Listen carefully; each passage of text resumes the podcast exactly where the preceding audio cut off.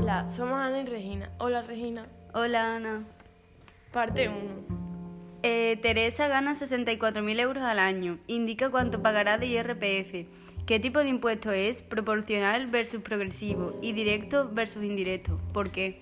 Teresa pagará 16.837,3 euros de IRPF anuales y son progresivos porque tiene porque quien tiene más dinero paga más dinero y directo porque lo paga por su renta o su, rica- o su riqueza.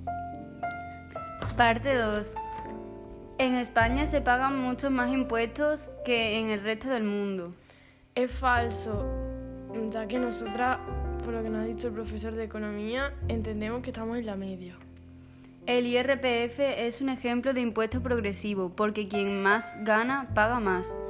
Es verdadero, porque una persona que gane 1.000 euros al mes paga mucho más impuestos que personas que ganan, por ejemplo, 50.000 euros. Si he pagado 8,20 euros en el supermercado, 1,20 van al Estado por el IVA.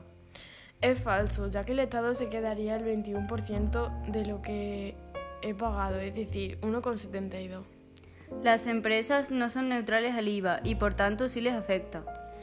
Es falso, aunque hay excepciones, ya que cuando pagas algo a plazo, la empresa tiene que pagar el IVA antes de haber recibido tu dinero.